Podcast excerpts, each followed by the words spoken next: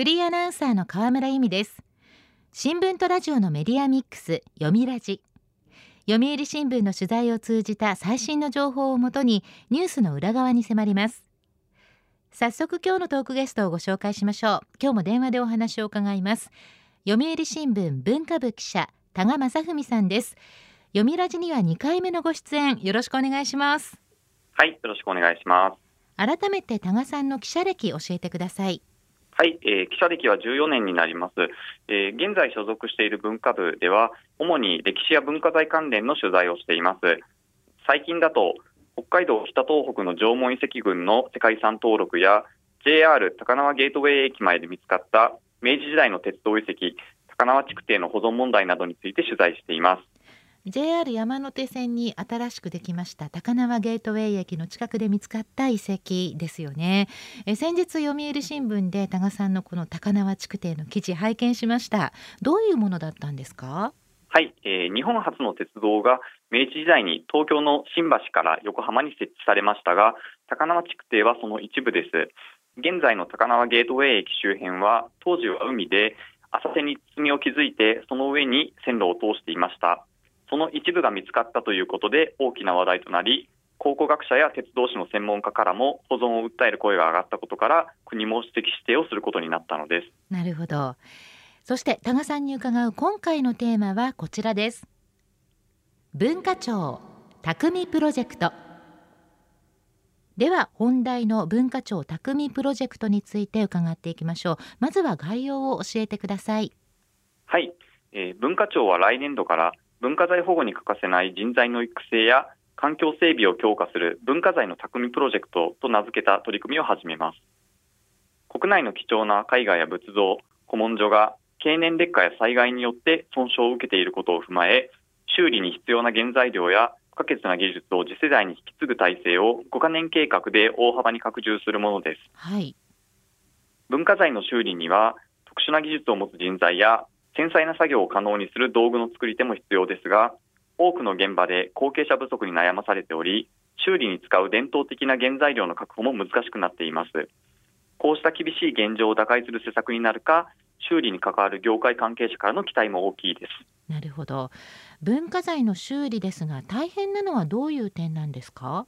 はい。日本は高温多湿の気候のため、カビも生えやすく、絵画や書籍など紙や絹などの脆い素材に描かれた美術工芸品が傷みやすいという現状があります。現在修理に必要な原材料が確保できず文化財保護に支障をきたす恐れがあると懸念されています。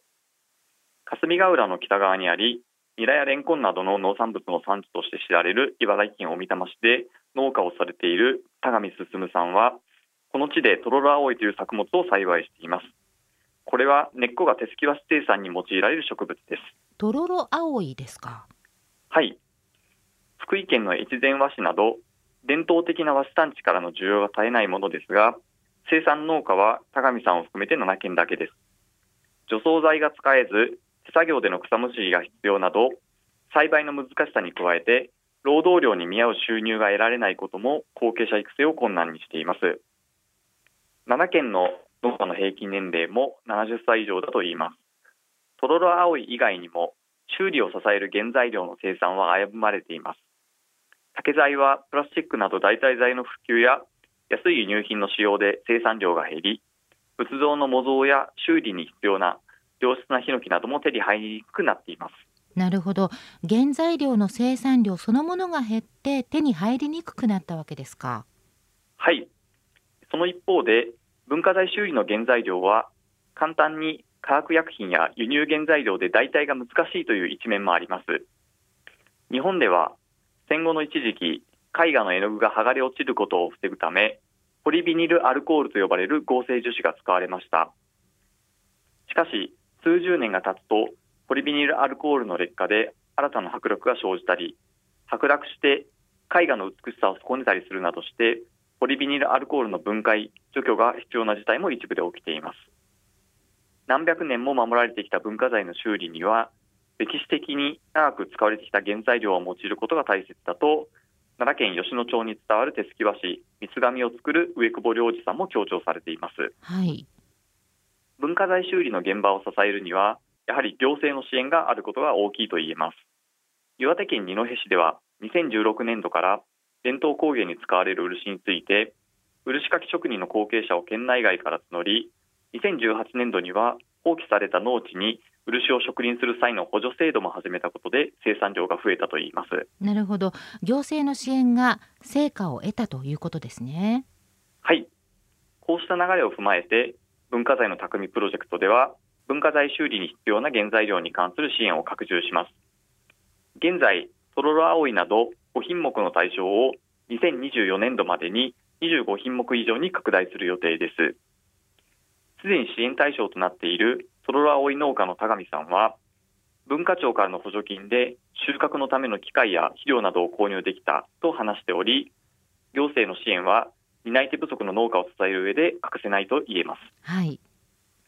新たな支援対象として検討されるのは銀色に輝く美しい貝殻装飾に使われる夜光貝染色品の修理に用いる生糸絵画の修理に欠かせない二皮などですこれらの原材料が安定的に確保でき貴重な文化財の修理が滞りなく進められることが期待されます。匠プロジェクトの具体的な内容としまして原材料に関する支援について伺いましたが他にはどんな課題があるんでしょうか？はい。文化財修理を担う人材確保も大きな課題です。文化庁には甲冑や木工品の修理など文化財保護に必要な伝統的な技術を選定保存技術として保護する制度があります。ただ15の選定保存技術について行った調査では技術の保持者の平均年齢が73歳と著しく高齢化しています。全国各地の技術者が後継者問題に直面する中将来的な技術の断絶も懸念されています。なるほど。この点についても文化財の匠プロジェクトでは打開策を検討しています。選定保存技術の保持者の数を現状のおよそ50人からおよそ80人に増やすことで貴重な技術を継承する体制を充実させるとともに今まで選定保存技術になっていなかった新たな分野にも光を当て支援体制を強化していく考えです。また美術工芸品修理工房で働く技術者ら30人以上を修理調査員に任命し文化庁が作る文化財修理の後継者養成のマニュアル作りに参加してもらうなど技術者の活躍の場を増やすことも検討しています。人を育てることで文化財を守るということですね。はい。近年は美術大学などで文化財修理の技法を学べる大学もありこの分野への就職を希望する若者も多いと聞いています。ただ修理の現場が少なく若い人たちが経験を積む仕事が十分でないとの指摘もあります。絵画や書籍などの美術品は10年ごとの応急処理に加えて50年から100年ごとの本格修理が必要とされています。しかし地方の檀家や事故が少ない自社では資金不足のため文化財修理が進まないところも多いと聞きます。そうなんですね。加えて新型コロナウイルス下で文化財の所有者の美術館自社では入館料や配管料などの収入が激減し必要な修理が今後より一層できなくなる恐れもあります。国宝や重要文化財などの貴重な文化財は修理に国からの補助金が出ますがその残りの額を工面することができないという所有者の悩みもあります、はい、修理の現場が減ることでそれを請け負う工房などの仕事も減り志を持った若者の採用が難しくなっている点も現場の切実な課題です。文化財の匠プロジェクトには一つの技が消えると関連する複数の技が消えるとも言われる文化財修理の現場で原材料人材、修理機械の確保を並行して解決し、負の連鎖を断ち切る狙いがあると言えます。興味や志を持つ若い世代の意欲が実を結ぶ仕組み作りが大事ですね。読みラジ今日のトークゲストは読売新聞文化部記者多賀正文さんです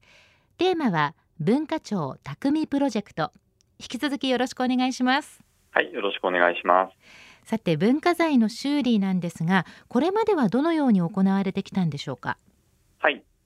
現在につながる文化財修理の歴史は明治時代から始まったとされます。当時廃仏希釈運動や社寺の所領の没収による財政難で貴重な仏教建築や美術の廃棄損傷が問題となりました。古い社寺が所有する宝物を守るため1897年明治30年に古社寺保存法が制定されました。歴史的美術的に価値がある文化財を法律上国宝に指定し修理への国の一部補助が可能になったのです。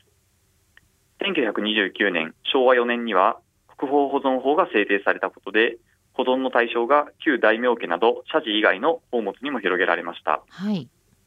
戦後法隆寺近藤壁画が火災で消失したことを受け1950年に戦前の法律を統合拡充する形で文化財保護法が成立しました。高度経済成長に伴う開発増加や都市化過疎化といった問題から1975年には大規模な法改正が行われ選定保存技術などの保護制度が新たに創設されたのです。明治時代から文化財を保護する制度はあったんですね。はいそうですね、えー、時代ごとに制度は充実していったのですが国や学識経験者の指導のもと文化財の価値がどこにあり何を残すべきかを見極めて行うという文化財修理の考え方は明治時代から一貫していると言えます文化財修理で中心的役割を担っているのは東京や京都、奈良、九州の全国4つの国立博物館にある修理所です。ただ、1980年に開設された京都国立博物館の修理所は老朽化が進んでいます。文化財の匠プロジェクトでは、来年度に文化庁が移転する京都に修理技術や原材料の研究機能を兼ねた新拠点を設ける計画も検討しています。はい。日本の文化財の保存や修理に関する技術は高く評価されていて、昨年には建築物の修理に関わる伝統建築交渉の技が国連教育科学文化機関ユネスコの無形文化遺産に登録されました。世界に認められたのも貴重な文化財を守り伝える先人の思いと長期間にわたって連綿と受け継がれていった技術があったからだと言えます。なるほど。世界的にも重要な文化財日本にはたくさんありますよね。はい、えー、例えば世界遺産というとエジプトのピラミッドや中国の万里の長城ヨーロッパの著名な教会や城など石造りの立派な建造物を想像することが多いと思います。これに対し日本では住宅の建造にしてもお寺や神社の建造にしても古来木造の建築文化が発展してきました。世界最古の木造建造物と言われる奈良県の法隆寺はその代表的なものです。ただ木造建造物は火災などで消失する危険性が高く何百年にわたってその姿を守り続けていくことはとても大変なのです。そうですよね。日本にある世界遺産の多くは法隆寺や京都の清水寺をはじめとした木造建造物です。日本の伝統である木や草地といった自然素材を活用した建築技術、それらの建物を守り伝える保存修理の技術は、近年では持続可能な世の中を実現する SDGs の観点からも世界的に注目を集めていると言えます。日本の伝統的な素晴らしい技術、もっと私たちも知る機会があるといいなと思います。そうですね。例えば、平等院鳳凰堂の彩色修理に使われた絵の具は、京都市内の画材店の職人が植物や岩石などを粉砕し、丹精込めて作っています。これら修理を下支えする職人の仕事ぶりを広く伝える工夫も大切だと思います。そうですよね。文化財の保護や修理それと最新の技術が掛け合わさった事例や話題っていうのはありますか？はい。近年では2010年に奈良市の平城宮跡に最大の宮殿である大黒殿が再現されました。2015年には兵庫県姫路市の姫路城で2009年から続いていた平成の大修理が完了しました。姫路城は瓦の拭き直しや漆喰で壁の塗り直しなどを行った結果、白鷺城とも呼ばれる白く美しい外観を取り戻しました。はい。その一方で、古くからの建物の再現や復元をする際には、耐震化など現代的な問題もクリアしなければなりません。こうした課題を解決しながら、匠の技術をどう再現や復元に生かしていくか各現場では日々職人や研究者の皆さんがそれぞれの立場で知恵を絞りながら作業を行っています。取材を通して多賀さんはどんなことを感じましたか？はい、えー、日本の財産ともいえるこうした文化財修理の体制が途絶えないよう国や自治体による継続的な支援は必要でその意味でも文化財の匠プロジェクトの意義は大きいと言えます。加えて美術館博物館などで目にする国宝や重要文化財などがこれら匠の技術で守られていることに専門家以外の人も思いを馳せ特に子どもたちが関心を持ってもらえるようにする教育啓発活動も必要だと思います。プロジェクトをきっかけにして社会全体で文化財を後世に伝える伝統の技を守る風潮を育てていかなければならないと思います。匠の技術文化財の裏側いろいろと教えていただきました。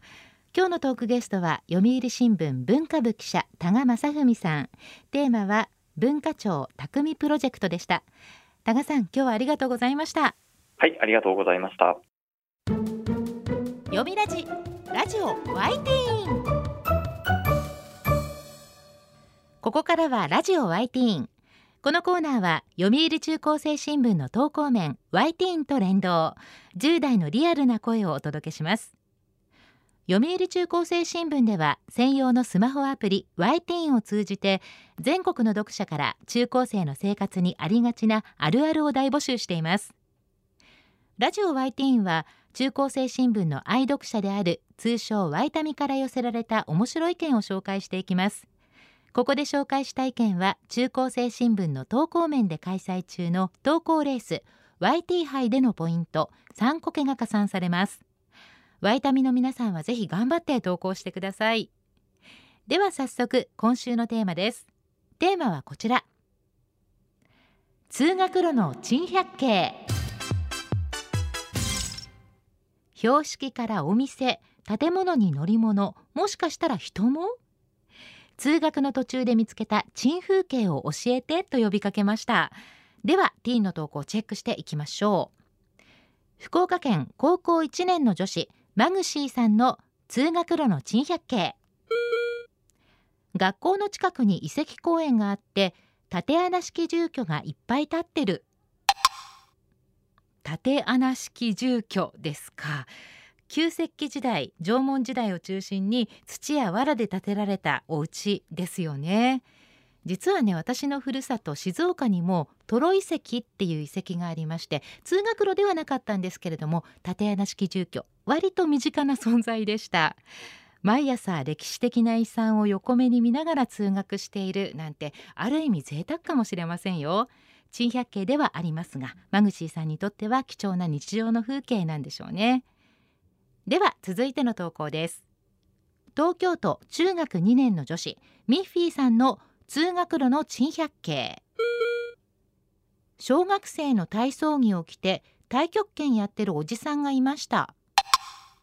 いやこれはユニークですね。こういったユニークなおじさんの目撃情報他にもいくつか投稿あったんですがこちらは太極拳おじさん。小学生の体操着を着てっていうのもしかしたらお父さんがお子さんのお風呂を着てるということなのかもしれませんよね。お子さんの体操着捨てるのもったいないからまあ俺着とくわみたいな感覚でお母さんや子供がどんなに止めても焼きとくってっていう感じなのかもしれません。あくまで想像ですけれども確かに珍百景ですね。では続いての投稿です。神奈川県中学2年の女子チョコマカロンさんの通学路の珍百景。なんか学校行く時間に必ず自転車に乗って熱唱している人が歌結構うまいんだけどね。自転車に乗って歌を歌ってる人いますよね。っていうか私もやっちゃうことあります。チョコマカロンさんの目撃情報は熱唱している。そして歌が意外とうまい。ここポイントなんじゃないでしょうか。自転車で風を切りながらだとさらに気持ちいいっていうのはわかります。では最後の投稿です。埼玉県中学1年の女子みーみさんの通学路の珍百景。通学路バスを目撃した人みんな全力ダッシュする。かっこ笑い。みーみさんバスが来る時間はチャイムの5分前ですとも書いてくれています。うーんもしかしてこのバスに乗らないと始業のチャイムに間に合わないっていうことですか？またはすでに遅刻している？これも考えられますよね。大変。どちらにしてもバスに向かって一目散で走る中学生の姿目に浮かびます。でもね危険がないように周りの状況をよく確認して走ってくださいね。ラジオ YT テーマは通学路の珍百景でした。